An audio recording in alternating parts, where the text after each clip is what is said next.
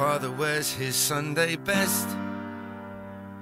Mother's tired, she needs a rest. The kids are playing up downstairs. Sister's sighing in her sleep. Brother's got a date to keep, he can't hang around. Our house, it has a crowd. There's always something happening, and it's usually quite loud. Our mum, she's so house proud. And nothing ever slows her down. A mess is not allowed. Our house in the middle of our street. Our house in the middle of our our house in the middle of our street. Our house in the middle of our our house in the middle of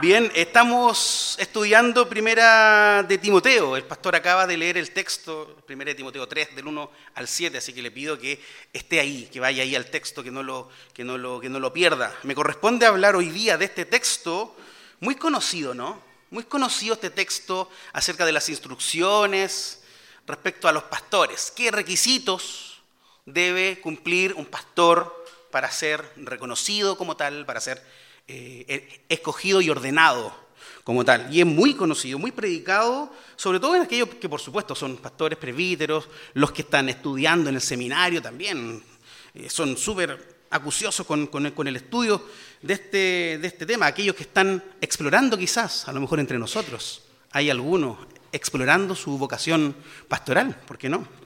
Bueno, a mí, me, a mí me parece muy bien que entre ellos, entre este grupito, grupete, eh, se sepa muy bien este texto, pero también es un texto que la iglesia completa debiera conocer. Es un texto que la iglesia entera debiera estudiar y debiera aplicar también, porque es la iglesia la que escoge a sus pastores. ¿Sí o no? Es la iglesia la que escoge. Entonces, no es una elección, ¡oh, qué simpático! Ya, lo, lo voy a escoger. Voy a poner ahí en el Zoom, sí. no, usted tiene que usted es parte importantísima, vital de la elección de sus pastores, de sus presbíteros. Por tanto, usted, tanto como ellos, debiera estudiar este texto. De repente, el, cristiano que no tiene un oficio eh, eh, pastoral, como que no, no, acude mucho a este texto, lo pasa por alto, quizás a los diáconos, a lo mejor yo aspiro a ser diácono, pero no, todos debemos, bueno, primero, recibir y aprender todo el consejo de Dios, y segundo, en las manos de la iglesia está la elección de nuestros líderes. Por tanto, es muy importante que nosotros vayamos al texto y lo estudiemos y lo apliquemos de buena manera. Estamos estudiando Primera de Timoteo desde, hace ya varios, varios domingos y le pusimos casa a, este, a, este, a esta serie. Y en los capítulos 2 y 3 vemos una preocupación de Pablo en cuanto a los temas prácticos de la vida de la iglesia. En el capítulo 2, como vimos los dos domingos anteriores, presbítero Héctor y el pastor Jonathan, eh, vimos algunas instrucciones respecto al culto público, cómo debemos realizar, cómo debemos hacer la adoración, cómo debemos adorar al Señor en nuestro culto.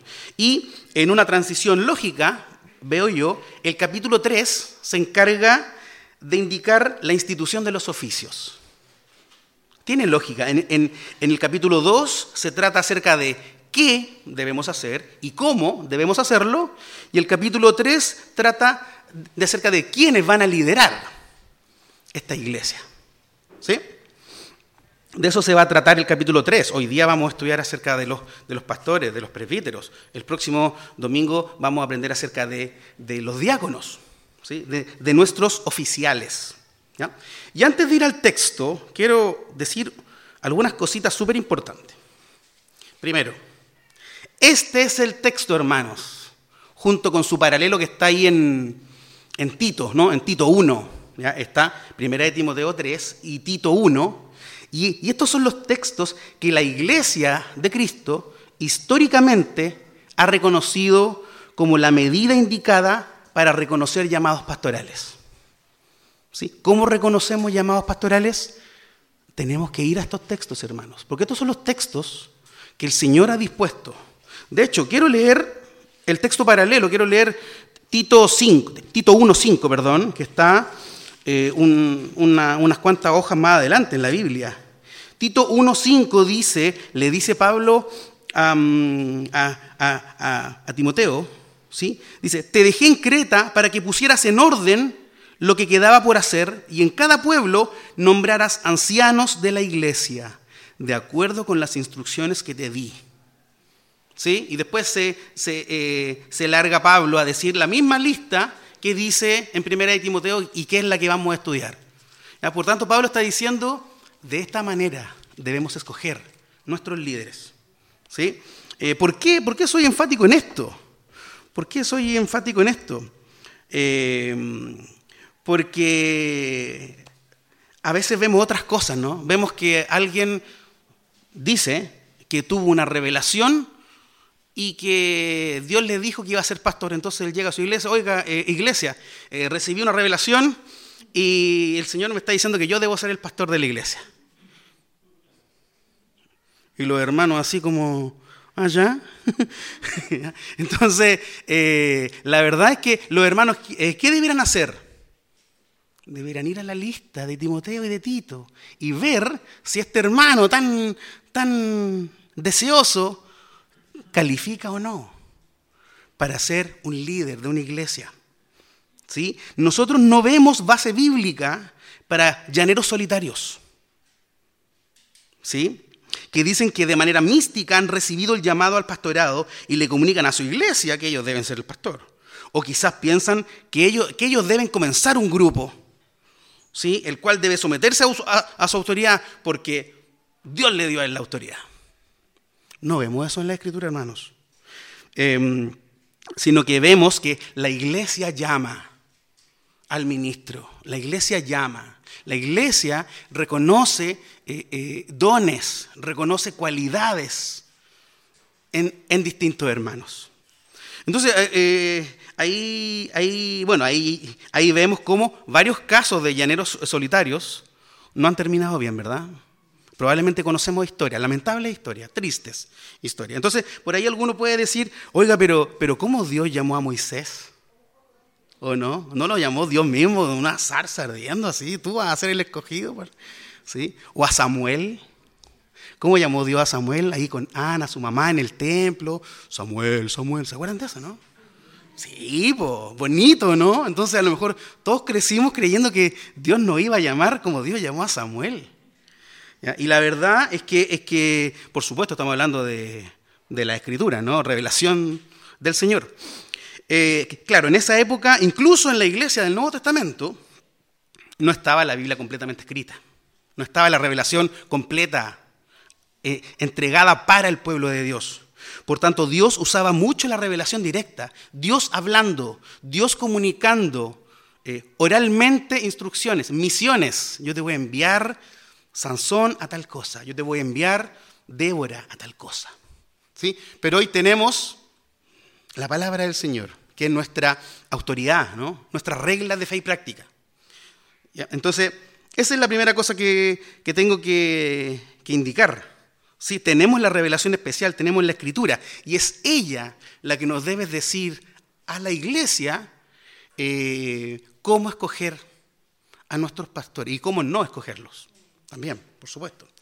Eh, esa es la primera cosa.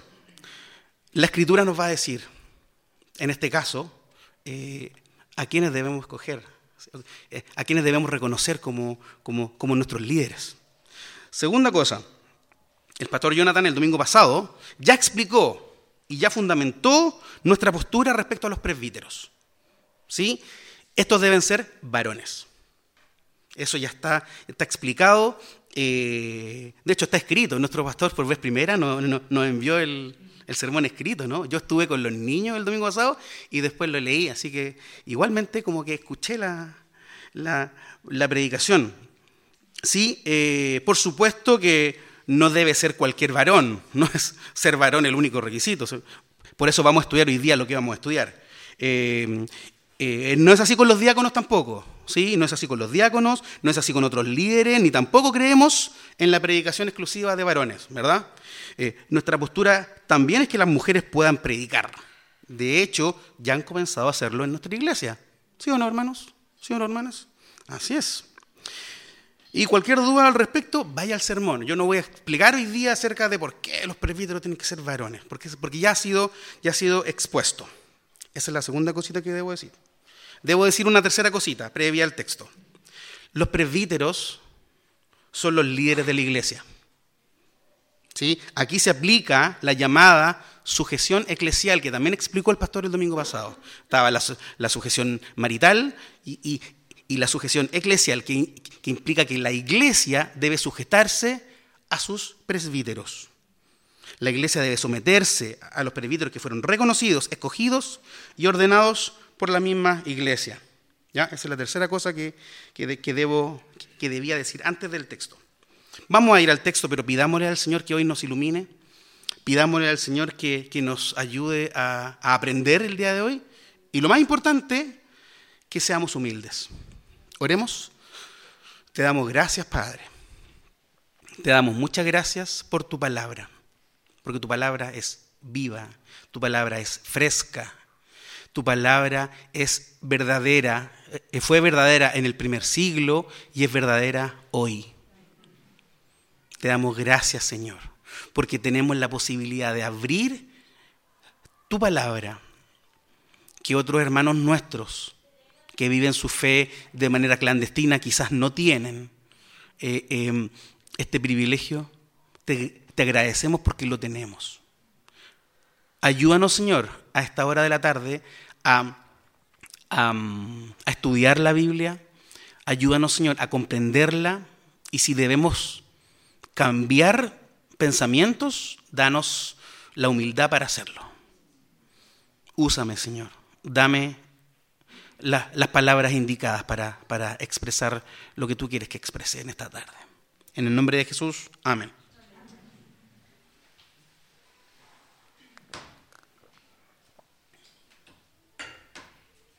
Muy bien, al sermón de hoy le puse, muy fome, pastoreando la casa de Dios. ¿sí? Podríamos haberle puesto pastoreando el jardín, así como la canción que, que cantamos, cultivando el jardín del Señor. Pero se llama pastoreando la casa. Y yo dividí este texto, son, son siete versículos, ¿no? Desde el 1 al 7 de, de Primera de Timoteo 3.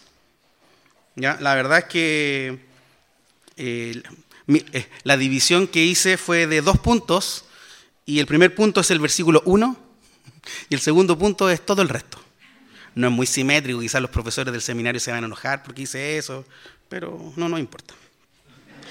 Vamos a estudiar, si, no, si, nos importa, ¿ya? pero creo, creemos necesaria que, que, esta, o, sea, esta fue la, la división del texto que, que, la palabra me mostró. El versículo 1, el versículo 1, se dice, y es verdad, que si alguno desea ser obispo, a noble función aspira. Conocido texto, ¿cómo se dirá en Reina Valeriano eso. Palabra fiel, si alguno anhela obispado, buena obra desea. ¿Sí?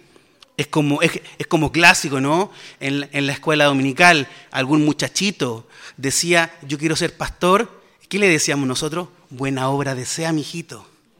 ¿Sí? Porque de verdad es una buena obra, es un, es un, es un gran anhelo. Tres cosas respecto a este texto. Primero, eh, eh, la expresión inicial. Se dice y es verdad. La verdad es que esta expresión no es una expresión inventada por Pablo, sino que es una expresión que ya existía. Era como un proverbio. Si alguno desea ser obispo, buena hora desea. A noble función aspira. No es algo que se le haya ocurrido a Pablo, sino que es un proverbio que ya existía en, las iglesias y él dijo, bueno, existen muchos proverbios, ¿ah? ¿cierto? Como, por ejemplo, más vale, no sé, hay muchos proverbios, ¿sí? Pero este es verdadero. Y si aparece en las escrituras, es palabra inspirada, ¿no? Por tanto, eso es lo que dice Pablo. Eh, la palabra, este proverbio bastante popular, es verdadero, es cierto, es palabra fiel. Y hay otros textos en la Biblia, incluso el que recitamos, que también dice lo mismo, ¿no? Palabra fiel ¿Sí? Hay, hay, varios otros textos que, que, aparentemente son proverbios ya existentes, no solamente palabras creadas por, por los escritores, en este caso por, por Pablo. Entonces, lo que viene a continuación es verdadero, es fiel, es digno de confianza. ¿Sí? Segundo, si alguno desea ser obispo, si alguno desea ser obispo, aquí la, la palabra griega es episcopo, ¿ya? que no implica, no implica solamente al pastor. ¿sí? Muchas veces relacionamos este texto para los requisitos del pastor, del, presbítero docente, como le llamamos en, la iglesia presbiteriana. No, el episcopo son, son los presbíteros. ¿Sí? Y esta expresión y este texto es una lista de requisitos, escuchen aquí chiquillos, para todos los presbíteros o para todos los que anhelan el obispado, el presbiterato. Así que presbítero David, esta palabra es para ti, hermano. Presbítero Benjamín y todos los presbíteros que están acá. Y para ti que también anhelas serlo. Claramente también es para nuestro pastor y para los pastores. Pero es para todos los presbíteros, para todos los que supervisan. El obispo tiene esta, función de supervisor, ¿no? de, gobernar la iglesia. Pero es para todos los que supervisan la grey del Señor y la apacientan. ¿Sí? Entonces, este obispado deseable, porque hay un deseo de, serlo, ¿sí? es el que hemos abrazado todos los presbíteros, en todas las épocas. Y las cualidades indicadas a continuación, que son como 15, em, debemos tenerlas todos los presbíteros o al menos debiéramos tener el corazón humilde para cumplirlas. Si fallamos, porque claramente fallamos, debemos ser lo suficientemente humildes para decirle al Señor, Señor, he fallado en esto. Perdóname, quiero, quiero agradarte más, quiero, quiero, quiero abrazar de mejor manera el Evangelio tuyo. El texto no hace diferencias entre los presbíteros regentes y el presbítero docente o el, o el, primos interpares, como dicen algunos. Eso, eso es, lo, importante. ¿sí? Eh, es para todos los presbíteros este texto. También es importante señalar, y, tiene que ver con lo que mencioné al comienzo, que si alguno, como dice el texto, desea ser obispo, es solamente eso, un deseo. ¿Sí? No es que ya fue llamado ya, yo tengo el deseo, ah, entonces fue llamado. Hay un deseo. ¿sí? No significa que estás llamado, ni menos significa que estés calificado. La iglesia es la que llama. La iglesia es la que escoge y la que decide. ¿sí? Por tanto, si anhelas obispado, sí, es una buena cosa, ¿no? Es una buena cosa. Pero eso no más. es, eso no es un deseo, es un buen deseo, es un digno deseo fiel deseo, pero no deja de ser aquello, pues la iglesia es la que llama, y la iglesia es la que decide si el candidato posee o no los dones y la piedad necesaria para el oficio. Y lo último que quiero decir de este texto, de este versículo 1, es que el desear ser presbítero es una buena obra, como dice el texto. Es una buena obra, no porque el, que desea ser presbítero es un superhéroe que va a ir a, salvar las almas porque están perdiéndose. No, es porque el ser un presbítero y porque la obra del Señor, perdón, porque la obra del Señor es gloriosa. Porque este obrero quiere dedicarse a una obra gloriosa. No es glorioso el que desea, es gloriosa la obra del Señor. Por eso por eso es, es, es buena esta obra. Hermanos y hermanas, la obra del Señor es maravillosa. Algunos de aquí participan de alguna manera, son eh, profesores, son, son eh, líderes de nano o, participan en nano, eh, evangelizan comunidades misionales. Pero sabes qué, hermano, siempre, puede, siempre podría involucrarte un poquito más. Lo mismo pasa con los presbíteros. Es, es una hermosa obra, voy a decir algunas cositas aquí. Por ejemplo, participar en eternas reuniones. ¿Cuántas esposas de presbíteros dicen amén? constituir tribunales cuando correspondan disciplinas. No es agradable, pero es parte de esta gloriosa obra del Señor.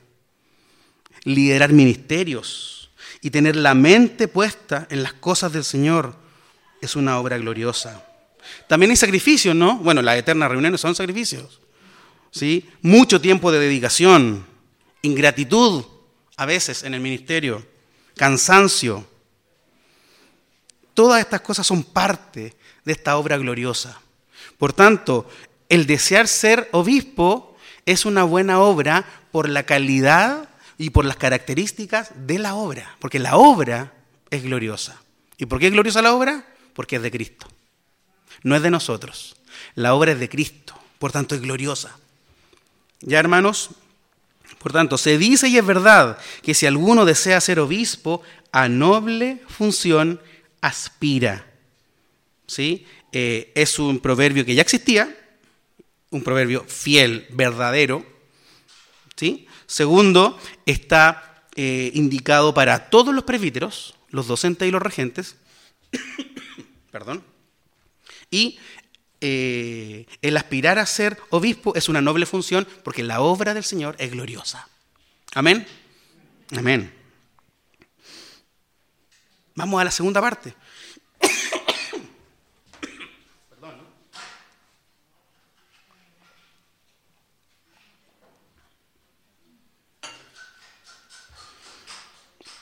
Bien, eh, la segunda parte desde el versículo 2 al 7, donde indica muchas, muchas cualidades que deben tener los presbíteros o los que anhelan el obispado. Muchas, algunas en sentido positivo, otras en sentido negativo. ¿Sí? Esta lista en ningún caso es antojadiza. ¿Sí? No es una lista al azar. Primero es una lista inspirada por el Señor. Está construida de forma lógica. ¿Por qué? Porque la inspiró un Dios lógico. ¿Sí? Algunos indican que hay dos grupos acá. ¿sí? Uno mayoritario, básicamente del versículo 2 al 6, eh, orientado a las relaciones con la iglesia, a las relaciones cristianas más que nada, con la iglesia, con la familia, ¿ya? Y, otro texto minoritario, que sería el versículo 7, eh, que tiene que ver con la vida más cotidiana, ¿no? cuando somos enviados a vivir el Evangelio en la semana. eso es lo que dicen algunos. Otros indican que dentro de todas estas cualidades hay tres tipos. Cualidades personales, familiares y doctrinales, que son características que debe tener un, un presbítero buenas relaciones personales, buenas relaciones familiares y buenas relaciones, por supuesto, con la doctrina, con la enseñanza de la palabra. Entonces, que cada uno de, estas cualidades indicadas aquí cabe en alguno de los tres grupos. Eso también dicen, dicen, dicen otros. Sea como sea, sea como sea, todas son cualidades indispensables. Entendiendo, por supuesto, que los pastores no son infalibles. ¿sí? Son tan pecadores como cualquier cristiano y en rigor como cualquier persona. Bueno, para comenzar esta parte, quiero enfatizar el conector que uno el versículo 1 con los siguientes versículos. Eh, ¿Cómo dice el texto? El texto dice el versículo 1 y la, y la primera frase del versículo 2 dice, se dice y es verdad que si alguno desea ser obispo, a noble función aspira, así que, bla, bla, bla, bla, bla, bla, bla. ¿Pero qué dice la reina Valera? Dice, pero. Como, entonces, eh, ¿es, ¿es, una consecuencia o es una disyunción, como dicen los, los que saben de estas cosas? La verdad es que ambas aplican. Y la verdad es que la, la, la palabrita, la palabrita puede significar ambas cosas. Puede significar, puede significar así que, o sea, pues, por, por, por consecuencia, o también puede significar pero, sin embargo. Es extraño, pero, pero esta, esta, partícula puede indicar ambas cosas. Y la verdad es que ambas tienen sentido, porque si uno lee la NBI, eh, si uno desea ser obispo, a noble función aspira. Así que el obispo debe ser, bla, bla, bla. Tiene mucho sentido, porque como la obra es tan gloriosa, por consecuencia, el obispo debe ser irreprensible, bla, bla, bla. Pero según la Reina Valera, eh, si alguna anhela obispado, buena obra desea, pero el obispo debe ser... También tiene sentido porque ya, tú tienes el deseo, pero, pero tenéis que contar el, eh, el, esfuerzo, tienes, tienes que comprender que este camino no es simplemente desearlo, no es simplemente un entusiasmo. Por tanto, las dos partículas aplican, el así que y el pero. Es, interesante esta, ese inicio del versículo 2. Así que el obispo. ¿Sí?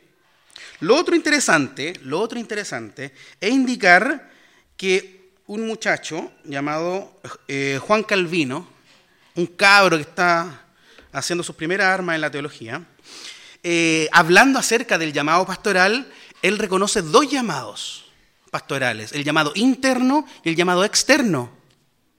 Y tiene mucha relación con este texto. De hecho, él dice lo que dice a la luz de este texto. El versículo 1, el llamado interno. ¿no? Yo tengo este deseo en mi corazón de anhelar obispado. Y el llamado externo, que la iglesia eh, eh, reconozca que yo cumplo los versículos 2 al 7. Por tanto, eh, esta, esta interpretación de Calvino es bastante acertada. Un llamado interno, lo que hay en mi corazón, como el Señor me va, me va, me va indicando, me va dando luces de lo, de lo que deseo, de lo que, de lo que soy, ¿sí? de, de cómo miro el futuro. Y eh, mi piedad y mi devoción al Señor, que debe ser eh, reconocible por la iglesia. ¿Mm? Interesante. Pasemos a las características, vamos a leerlas, vamos a, vamos, a, vamos a estudiarlas. Nos vamos a detener más en unas que en otras, ¿sí? pero vamos a leerlas todas. La primera es, así que el obispo debe ser intachable. Ya partimos mal, chiquillos. ya partimos mal. Bueno, la, la Reina Valera dice irreprensible. Y nos parece que irreprensible es una mejor em, traducción. Punto para la Reina Valera en esto. ¿Sí? ¿Por qué? Porque intachable, por lo menos hoy día, siglo XXI, significa que no tienes ningún pecado, hermano. Intachable. En cambio, irreprensible habla de la reprensión, ¿no? De, de, un testimonio público, de cómo el resto te ve. ¿Sí? Como la palabra dice, el presbítero no es que no falle, por supuesto, siempre va a fallar, pero no debe tener nada que implique una reprensión pública. ¿Sí? Aunque cambiemos intachable por, irreprensible, igual está difícil la cosa. Igual está difícil la cosa. No debe tener una vida escandalosa. Si alguien quisiera iniciar un juicio de indisciplina contra un presbítero, el presbítero irreprensible debiera salir libre después de la investigación, porque es, porque es irreprensible. Está difícil, hermanos. Está difícil, iglesia. Es, es, una gran medida aquella. ¿Mm? Esta cualidad tiene que ver mucho, como ya dije, con el testimonio público, con la imagen pública que debe tener el pastor, el presbítero. Un ejemplo bastante bueno en las escrituras de alguien irreprensible es, por ejemplo, Simeón. ¿Recuerdan a Simeón o no? Cuando Jesús nació, había un hombre que estaba esperando la redención de Israel, ¿o no? Lucas 2.25 dice, y he aquí, había en Jerusalén un hombre llamado Simeón, y este hombre, justo y piadoso, esperaba la consolación de Israel y el Espíritu Santo estaba sobre él. Ahí tenemos un hombre irreprensible. ¿sí? Él tenía la película clarita. Él no esperaba la, guerra civil. Él esperaba la consolación de Israel. Él esperaba el Mesías. Y él, él al, al, nacer Jesús, él, él supo de inmediato, porque tenía una conexión espiritual con el Señor, que él supo de inmediato que Él era el Mesías. Y que había llegado la redención, la consolación para Israel. Otros ejemplos que, podríamos dar eh, son, por ejemplo, Job. También tiene características de, de, ser irreprensible. O Daniel, ¿sí? También.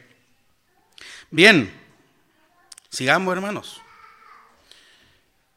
Así que el obispo debe ser, ah, una cosa más que olvidé decir. Algunos piensan con mucha, con, con eh, eh, yo estoy de acuerdo con ellos, es que esta primera palabra, irreprensible o intachable, es como un paraguas para todas las demás. Como que todas las, las, las siguientes eh, eh, le debe, eh, están supeditados al ser irreprensible. Tú debes ser irreprensible en esto, debes ser irreprensible en lo otro. Como que es un gran paraguas donde caben todas las demás cualidades del, del, del presbítero. Vamos a la segunda. Así que el obispo debe ser intachable, esposo de una sola mujer Hermanos, primero, en ningún caso, en ningún caso creemos que este versículo implique que un presbítero deba ser casado, obligatoriamente. ¿Sí?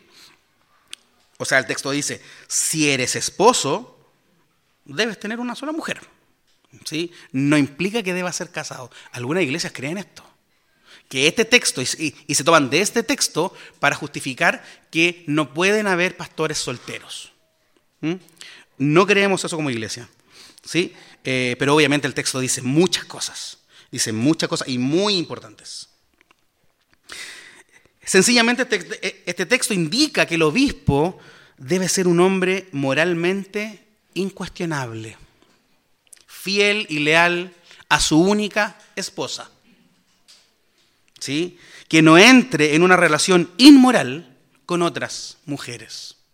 Debe ser marido de una sola mujer. ¿Mm?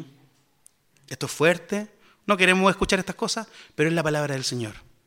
Y es uno de los requisitos para los, para los presbíteros. ¿Qué ocurría en la época? ¿Qué ocurría en la época? Por supuesto, la cultura estaba llena de muchos vicios, de muchas inmoralidades, entre ellas la poligamia. La poligamia era, eh, era practicada por, por, el imperio, ¿no?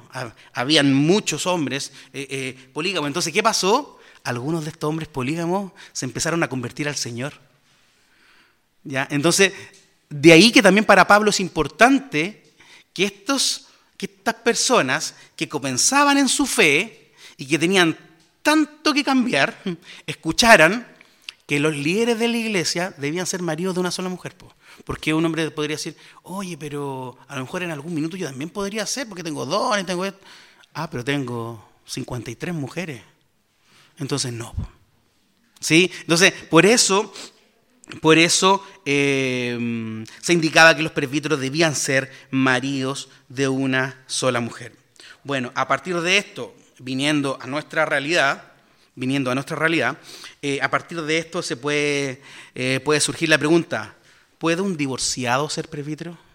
Es una pregunta tremendamente válida. Si, si, si entendemos con el esposo de una sola mujer, por ejemplo. Y nuestra convicción es que no. Nuestra convicción es que no, a menos que su divorcio haya ocurrido en su vida antes de conocer al Señor. ¿Ya? Esta es la convicción de nuestra iglesia, uno, y de varias otras iglesias presbiterianas también. ¿ya? Eh, un poco haciendo el, puente con, la cultura, ¿no? con, la cultura de, de la época. Entonces, presbíteros, seamos fieles y leales en todo a nuestra única esposa. ¿Sí? Nuestras esposas necesitan aquello y nuestra iglesia necesita aquello. Bien. Las dos primeras tomaron harto rato, vamos a avanzar un poquito más, más rápido. Así que el obispo debe ser intachable, esposo de una sola mujer, moderado. Muchas iglesias piensan que los de iglesia 1 no somos moderados. Puede que algo de razón tengan. También se puede traducir como sobrio, templado. Es decir, que sus placeres, que tengan placeres, pero que estos placeres no se conviertan en excesos. ¿Les gustó eso, no? Que sus placeres no se conviertan en excesos. Puede asociarse al alcohol, a los lujos y a otras cosas, al dinero, y a otras cosas que quite la atención tanto de la iglesia como de su propia familia presbíteros moderados. ¿sí? el obispo debe ser intachable, esposo de una sola mujer, moderado, sensato sensato, similar, pero tiene que ver más con, la sabiduría, con, el tomar buenas decisiones. Se espera que un, que un, presbítero tome buenas decisiones y la iglesia agradece eso, porque los presbíteros son los que toman las decisiones en la iglesia. Al menos en la iglesia presbiteriana es así. ¿Ya? Por tanto, el, sensato que también se, traduce como prudente o dueño de sí. Un presbítero debe ser sabio, que tome buenas decisiones. Además también, también el sensato siempre está dispuesto y deseoso de aprender. Lo opuesto sería como el, como el impulsivo. Ese, sería como el, como el opuesto. Esposo de una sola mujer, moderado, sensato, respetable. Respetable. El presbítero debe ser un hombre respetable, honorable también es una buena traducción, virtuoso, decoroso de conducta ordenada, excelente moral interior y de ordenada conducta, conducta exterior. Es muy similar al paraguas, a ser irreprensible, pero tiene que ver mucho con las acciones. ¿sí? Un hombre respetable. ¿Sí? Eh, también, ya estamos en el versículo, no, bueno, seguimos en el versículo 2, esposo de una sola mujer, moderado, sensato, respetable, hospitalario un presbítero debe ser o debe anhelar ser hospitalario, hermanos, hermanas. También puede ser hospedador. ¿Saben lo que significa la palabra hospitalario? Significa amigo de extranjeros.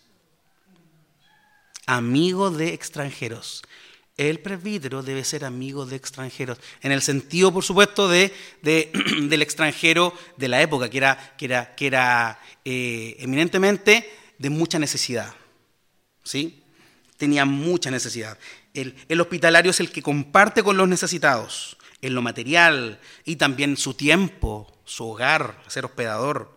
¿sí? Imagínense cuán contracultural fue en la época de la iglesia primitiva que la iglesia se preocupara de los pobres.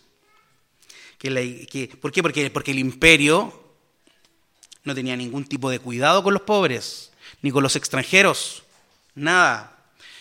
Esta gente que estaba en la calle prácticamente, solamente eh, eh, dependían de quién le quisiera extender una mano. ¿Y quiénes fueron los pioneros en la ayuda a los más necesitados?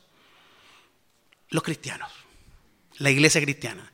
Y esto fue contracultural. Imagínense un romano que se convertía al Señor y veía que en la iglesia iban a ayudar a los más necesitados. Tremendo ejemplo para ellos. Bueno, dentro de la iglesia los presbíteros debieran tener esta, esta cualidad también. Apto para enseñar, capaz de enseñar. En algún grado, todos los presbíteros debieran ser aptos para enseñar. Si bien existen los presbíteros docentes, cuya, cuyo énfasis, cuya responsabilidad principal es enseñar, se espera que todos los presbíteros enseñen en alguna medida, en alguna medida. ¿Sí? Eh, ¿Por qué? Porque eh, entendemos que tenemos que tener una relación enorme de amor y de vinculación con la palabra del Señor, nuestra única regla de, fe y práctica. Por, por tanto, es, es, es importante que sepamos enseñar ya, sea en, cultos, en escuelas dominicales, enseñarle a los niños, a grupos pequeños. Eh, de algún modo eh, eh, se espera que el presbítero sea apto para enseñar. Seguimos, versículo 3, no debe ser borracho. Como dice la reina Valera, la dice un poquito más, no dado a mucho vino, ¿no? ¿Cierto? como que no pega muy fuerte esa. En vez de no debe ser borracho. Es como fuerte, ¿no? Hermanos, el texto es claro. ¿Ya? Y, el mandato es serio. ¿Mm? Si bien no hay una prohibición de beber alcohol, por supuesto que no. Es cierto que todo cristiano debiera ser sobrio y no irse al extremo. ¿Mm? En particular los presbíteros. Sabemos que es muy agradable compartir una copa de vino con los hermanos. Lo hemos hecho, ¿no? Varios de nosotros. pero también sabemos lo peligroso que es el insistir con otra y otra copa y otra. ¿Mm? Es serio, hermanos, y debemos obedecer la palabra del Señor. ¿Sí? No debemos tener una tendencia al, extremo en cuanto al alcohol. ¿Sí? Y, es, interesante que algo tan eh, socialmente aceptado y un problema para muchos hoy se haya dado hace más de dos mil años en, en la primera iglesia, o casi dos mil años en la primera iglesia. Por no medirse con el alcohol, hemos visto presbíteros, lamentablemente hemos visto presbíteros perder su ministerio y muchas veces su familia también. Así que no es un juego. Yo sé que a veces lo, tiramos para la talla, pero eh, no, debiéramos hacerlo. Debiéramos ser más serios en este, en este punto. Y de hecho, la, eh, la, siguiente característica, la NBI los une, dice, no debe ser borracho ni pendenciero, ¿ya? Porque, porque en muchas ocasiones eh, el, el, pendenciero, el que pelea, muchas veces lo hace a consecuencia de que está borracho. No es, no es equivalencia, pero sí ahí hay una relación, ¿ya? Muy triste. ¿Qué significa pendenciero? Es uno que da golpes. Eso significa literalmente uno que da golpes. El presbítero debe nuevamente practicar la sobriedad y ser irreprensible en esto. No nos metamos en trifulca, hermanos. ¿Sí? Eh, tiene mucho sentido la, unión entre, entre, el ser borracho y el ser pendenciero. ¿ya? Alguien con estas prácticas no debiera ser recibido como obispo. Pero ahora quiero ponerle otro tipo de pendenciero, otro tipo de peleas. Las redes sociales. ¿Sí? Hay algunos. Eh, em, hemos visto y ha sido triste cómo ocupamos las redes sociales solamente para pelear, como así como un deporte. ¿Sí o no? Entonces, incluso a los presbíteros y a todos los hermanos y las hermanas, basta ya, hermanos. ¿ya? Yo agradezco eh, eh, tener en redes sociales a, muy pocos de ustedes. porque muchas veces no sabemos, pero de repente eh, nos enteramos, no, si tal dejó la escoba por redes sociales porque dijo esto, funó al otro y dijo la otra cosa. ¿Ya? No hablemos de los otros, no pensemos en los otros, piensa en ti. ¿Cómo es tu relación con tus redes sociales? También es ser pendenciero si lo único que haces es erigirte como superior y empezar a dar palo a todo el mundo, a todo el que se mueva, a todo el que no piense tan genial como tú piensas. Ojo, hermanos. Ni amigo del dinero, ni amigo del dinero. Un presbítero no puede ser amigo del dinero. ¿Sí? El presbítero, como dice la reina Valera, la santa reina Valera, no debe ser codicioso de ganancias deshonestas. En otro texto eh, eh, dice que el amor al dinero es la raíz de todos los males. Hermanos, si sabemos aquel texto, que es tan evangélico, lo sabemos desde cabros chicos, que el amor al dinero es la raíz de todos los males, huyamos de esa amistad. Trabajemos, ganemos nuestro dinero y punto. Pero a veces queremos más y queremos más y caemos en estafas caemos en engaños, en apuestas, ¿sí? en episodios de dinero mal obtenido. Y también hemos visto cómo en la iglesia del Señor líderes han caído por este tema. Y lo hemos visto mucho aquí en Chile. En cambio, a diferencia de las cosas que hemos mencionado, el presbítero debe ser amable y apacible amable y apacible. Lo contrario a pendenciero. ¿Sí? Eh, no rencilloso, dice una versión por ahí. Siempre busca, el, el presbítero siempre debiera buscar ayudar, reconciliar. Pero a veces nos gusta echar leña al fuego. Eso, es, eso también es ser pendenciero. debemos buscar reconciliar, buscar el perdón entre los hermanos. Por lo tanto, debemos, debemos buscar la paz, el shalom de Dios. Debemos ser amables y apacibles. Vamos al siguiente versículo, hermanos. Versículo 4. Tremendo el versículo 4. ¿Cómo debe ser el presbítero? Debe gobernar bien su casa y hacer que sus hijos le obedezcan con el debido respeto, porque el que no sabe gobernar su propia familia, ¿cómo podrá cuidar de la iglesia de Dios? Hermanos, les, imploro que oren por nosotros. Necesitamos mucha ayuda. ¿Sí? ¿Por qué? Porque el presbítero tiene funciones de supervisar, de cuidar, de gobernar, de administrar, de presidir. ¿Sí? Y estas acciones deben partir por el primer ministerio que el Señor nos dio, nuestra familia. Deberíamos cuidar antes que la iglesia nuestra familia. Debemos presidir antes que la iglesia nuestra familia. Y así. Y no es fácil. No es fácil les pido sus oraciones. Oren por nosotros, por nuestras esposas, por los hijos de los presbíteros, porque para ellos tampoco es fácil tener un papá presbítero, tener un papá pastor. ¿Sí? Eh, ¿cuántos, ¿Cuántos hijos de, pastores han, han, huido de, casa porque siempre fueron apuntados como que él es el que se debe portar bien? ¿Cierto? Todos podían hacer desorden, menos la hija del pastor, porque es la hija del pastor. Hermanos, yo no veo eso acá, pero por favor, eh, ojo con nuestras prácticas y con nuestras palabras. Tratemos a un hijo de presbítero, si es un adolescente, tratémoslo como un adolescente. Si es un niño, tratémoslo como un niño. Y que viva su vida lo más normal posible. Dentro de lo que implica ser un hijo de presbítero, por supuesto. Pero oren, oren por nosotros y oren por ellos, oren por nuestros hijos. Les pedimos. ¿Sí? Eh, porque porque el, el presbítero debe hacer que sus hijos le obedezcan con el debido respeto. No que le obedezcan porque ya este viejo pesado me está diciendo cosas. Eh, los, hijos debieran, debieran obedecer con el debido respeto. Así que oren por, por ellos. ¿Sí? Iglesia, ore por sus, por sus líderes y por los hijos de sus líderes. Se lo pedimos. ¿Sí? Versículo 6. No un recién convertido, como dice la reina Valera. No un neófito. Nos gusta esa palabra.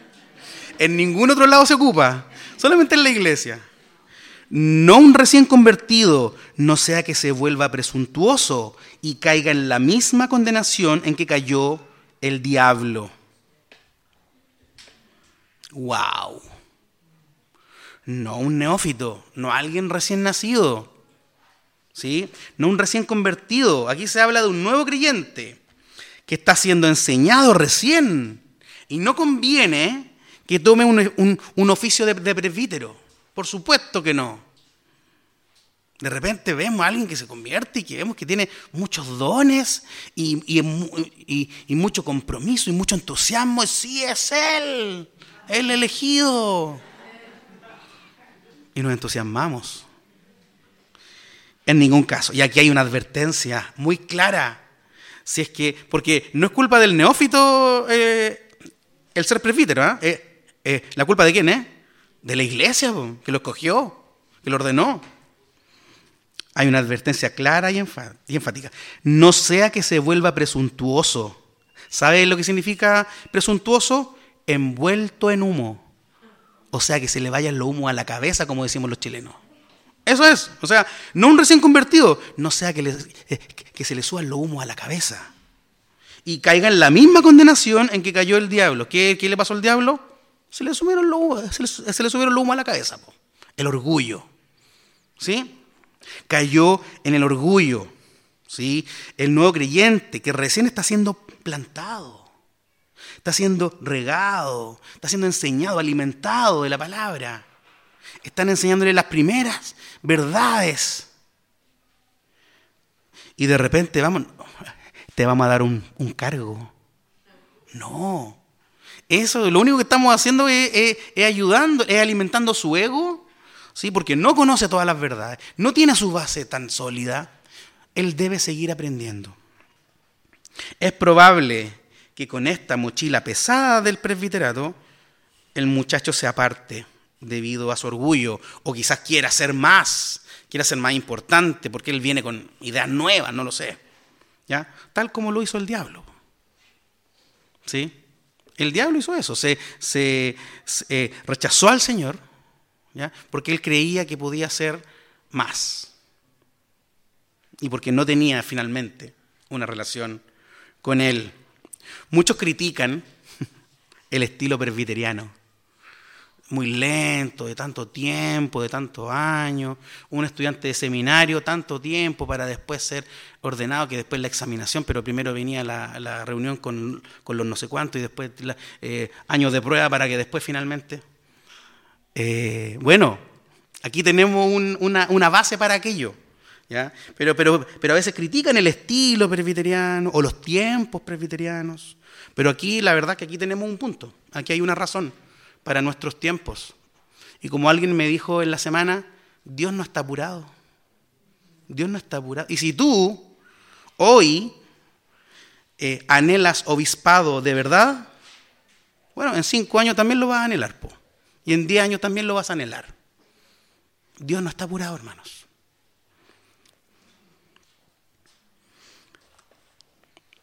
Y finalmente, finalmente, quizás bueno, varios de, los, de las cualidades anteriores, varias tienen aristas hacia, eh, hacia afuera, ¿cierto? Hacia los no cristianos. Pero este, este último texto claramente eh, tiene que ver con los de afuera. Dice, se requiere además que hablen bien de él los que no pertenecen a la iglesia, para que no caiga en descrédito y en la trampa del diablo. ¿Sí? ¿Cómo somos fuera de la iglesia? ¿Somos tan irreprensibles como dentro, estimados presbíteros? ¿A ustedes, a nosotros nos hablo? ¿Cómo somos fuera de la iglesia? ¿Qué, eh, ¿Qué, piensa de nosotros nuestro vecino? El que está en nuestro trabajo en el cubículo al lado. ¿Qué piensa de nosotros? ¿Mm? ¿Qué piensa de nosotros nuestros familiares no cristianos, que probablemente son los que más nos conocen? ¿Mm? Eh, o caemos en descrédito porque de verdad eres presbítero, en serio tú eres presbítero, tú eres pastor. Ah, ya, buena, pero, pero no te creo nada porque yo, yo veo cómo eres. Qué terrible, qué terrible aquello. en cuanto a la trampa, o al lazo del diablo, como, dice, como, se, como se dice en cuanto a la trampa del diablo o al lazo del diablo, eh, el sentido es que a veces, a veces el presbítero, inconscientemente, el presbítero que se porta mal fuera de la iglesia, el presbítero que se porta mal fuera de, la iglesia, cree que engaña a la iglesia. Eso es caer en el lazo del diablo, creerle al diablo, pisar el palito. Cree que engaña a la iglesia o cree que engaña a Dios teniendo un mal testimonio de los de afuera, pero aún así continúa siendo presbítero, continúa siendo pastor. En el fondo, obviamente, el engaño es a sí mismo. Así que cuidado, presbíteros, cuidémonos a nosotros y cuidemos a la iglesia. ¿Sí? Hemos terminado con el, con el análisis del, eh, del sermón, de estos siete versículos. Fueron 15 cualidades y una primera parte que habla del, deseo ferviente de anhelar el, el, obispado. Algo que es tan noble, algo que es tan hermoso, ¿sí? ingrato a veces, pero vale la pena, vale la pena. Surgen algunas preguntas y algunas aplicaciones también. Em, por ejemplo, ¿qué pasa con, con el presbítero o con el candidato a presbítero que no cumple estas cosas. ¿Qué pasa si algunos de nosotros los presbíteros usted dice, no, pero usted hermano no es cordial, usted hermano yo sé que tiene otra mujer? Qué, triste. ¿Qué pasa usted que es así, que es allá, que no cumple varios de estos, de, estos requisitos? Bueno, eh, ahí, ahí tenemos que discernir como iglesia, tenemos que discernir. ¿El presbítero carece de algunas de estas actitudes por falta de carácter? ¿Realmente porque, porque es así? ¿El hombre es pendenciero? Y probablemente no va a cambiar porque lo conocemos y lo conocemos de años, o, o, no es irreprensible, tiene muchas yayitas y se las conocemos, y no las reconoce y tiene un corazón duro delante del Señor, o simplemente una falta de madurez que lo llevó a faltar alguna de estas cosas y, tiene el corazón para arrepentirse. Ahí hay diferencias, ¿no? ¿Cómo, cómo, cómo responde el presbítero que falla a la reprensión? ¿Cómo responde el presbítero que carece de alguna de estas cosas al, al hermano, a la hermana que lo, lo, reprende por alguna situación? Eso también debiéramos discernirlo, eh, hermanos, porque hay presbíteros, o podríamos haber presbíteros, que tienen un corazón de piedra. Y lamentablemente ustedes saben quiénes tienen corazón de piedra y no un corazón de carne, como dice el Señor. Por tanto, analicemos analicemos y discernamos, tengamos el discernimiento, ¿ya? Eh, eh, en cuanto a qué ocurre cuando vemos que los presbíteros fallan en estas características. Hermano, ustedes son la iglesia, nosotros somos la iglesia. Y podemos, podemos eh, decir, ¿sabes qué, hermano? Yo tengo algo contra ti. De verdad, veo estas cualidades y veo que tú careces de algo y que se genere una conversación que ah, probablemente va, va, va a llevar a un cambio de actitud.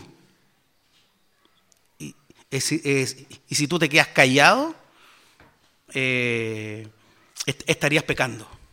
Estarías pecando contra el Señor. Porque el Señor te manda a cuidar a tus líderes. Y eso es una forma de cuidar a tus líderes.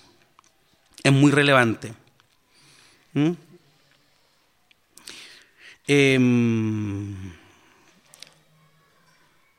es, similar a lo que dice el pastor cuando tomamos la cena o cuando no lo hacemos. ¿sí? Eh, si usted eh, eh, peca contra el Señor, pero, pero está arrepentido, humillado y, tiene el deseo de no hacer más aquel pecado, puede participar de la cena. Pero si usted tiene un corazón apartado del Señor, ¿sí? que, que no reconoce su pecado, ahí tiene un problema y usted si sale de aquí no va a cambiar su actitud, eh, ahí, ahí para un presbítero, por supuesto que hay un problema. Y eso debe salir a la luz. Debe salir a la luz. Segundo punto, les rogamos, iglesia, que oren por sus presbíteros. Por favor, oren por ellos. También por los presbíteros de otras iglesias que usted conozca. Estamos constantemente ante ataques y los y las necesitamos a ustedes. ¿Mm? Recuerden también el principio de Calvino, el del llamado interior y el exterior. Personalmente, uno tiene el deseo del obispado, eh, llamado interior. Uno, uno, desea en su corazón servir al Señor a tiempo completo probablemente, o, no a tiempo completo, pero, pero, pero, pero en, en el oficio del, de, de presbítero pero es la iglesia la que llama. Es la iglesia la que llama. Llamado externo. ¿Sí? Llamado externo. De esta manera Dios actúa en medio de su pueblo. ¿Mm? Eh, ora por más presbíteros. Necesitamos más presbíteros. Siempre, siempre es así. ¿Sí? Siempre, bueno, somos hartos presbíteros aquí en, aquí en Iglesia 1, pero siempre es necesario. ¿Sí? ¿Qué, ¿Qué dijo el mismo Jesús? Rogad, pues, al Señor de la mies que envíe obreros a su mies. Que envíe obreros que estén dispuestos, disponibles para servir al Señor. Y mm, ora por el consistorio de Iglesia 1, queridos. Queridas, ora por tu consistorio. A veces no imaginamos la carga que nuestros pastores poseen. Ora por el pastor, por su familia. Ora por los presbíteros y sus familias también y con nombre y apellido, porque tú los conoces, sabes quiénes son. En algunas ocasiones conoces sus luchas. Ora por ellos, ora por ellos. Seamos una iglesia que, que, sea orgánica y que oremos los unos por los otros, que nos pastoreemos los unos a los otros. Y les ruego, hermanos, que oren por sus, por sus presbíteros. Y que analicemos siempre este texto como el texto que nos va a indicar, junto con Tito 1, que nos va a indicar eh, las características de un presbítero, para reconocer, para escoger y para ordenar a un presbítero. No queremos ser menos que esto. No queremos ser menos que esto. A esto fuimos llamados. No con nuestra fuerza de voluntad, ¿sí? no con nuestro, lo, bacán que somos, la, la educación y el intelecto que tenemos, sino con la gracia de Dios en nosotros. Con la gracia del Señor, porque no merecemos este oficio, pero el Señor quiso que, que lo abrazáramos. Somos de carne y hueso, tenemos luchas, tentaciones, pecados, así que les pedimos que oren por nosotros. Y oremos en este instante, por favor. Oremos para concluir. Te damos gracias, Señor, eh, por este tu día, por esta tu iglesia y por esta tu palabra, Señor. Palabra fresca. Hoy correspondió un tema un poco más eh, de enseñanza, Señor, eh, acerca de la importancia de los presbíteros y las cualidades que ellos deben tener. Perdónanos a nosotros los presbíteros porque te fallamos a diario, porque muchas veces somos, eh, eh, em, em, hacemos omisiones, Señor, eh, con algunos hermanos. A veces no, no, atendemos a las necesidades de los hermanos. A veces no atendemos a, las necesidades de la iglesia. A veces no atendemos a nuestras familias, Padre y te pedimos que nos perdones. Eh, perdónanos, Padre, porque necesitamos día a día de ti. Sin ti este oficio es imposible. Sin tu gracia en nosotros, sin el Evangelio en medio de nosotros, este oficio es imposible de realizar. Así que te pedimos tu ayuda. Que ninguno de nosotros dependa de sí mismo para realizar la, la labor que ninguno de nosotros dependa de sus fuerzas, de sus estudios teológicos, de su intelecto, de, su crianza, de, su, de cualquier otra razón que no seas tú, Señor. Que dependamos de ti, Padre. Y que la iglesia completa dependa de ti. Y que la iglesia completa se una a los presbíteros en el cuidado de tu iglesia. Que aquellos que sin, sin tener el oficio tienen los dones de cuidar a otros, de, pastorear a otros, que ellos eh, también se unan al, al cuidado de los hermanos y de las hermanas. Y también te ruego, Señor, por aquellos jóvenes quizás, o a lo mejor no tan jóvenes, que a lo mejor anhelan este oficio, que, que la iglesia pueda ver en ellos estas cualidades. Porque si anhela obispado, buena obra desea. Te amamos, Padre, y te damos la gloria en esta palabra, en este texto, Señor. Em, eh, bendice a tu iglesia, Señor. Bendice nuestras luchas, Señor. Te, te, te pedimos, Señor, que nos bendiga a esta hora y que nos des más y más de tu gracia. En el nombre de Jesús. Amén.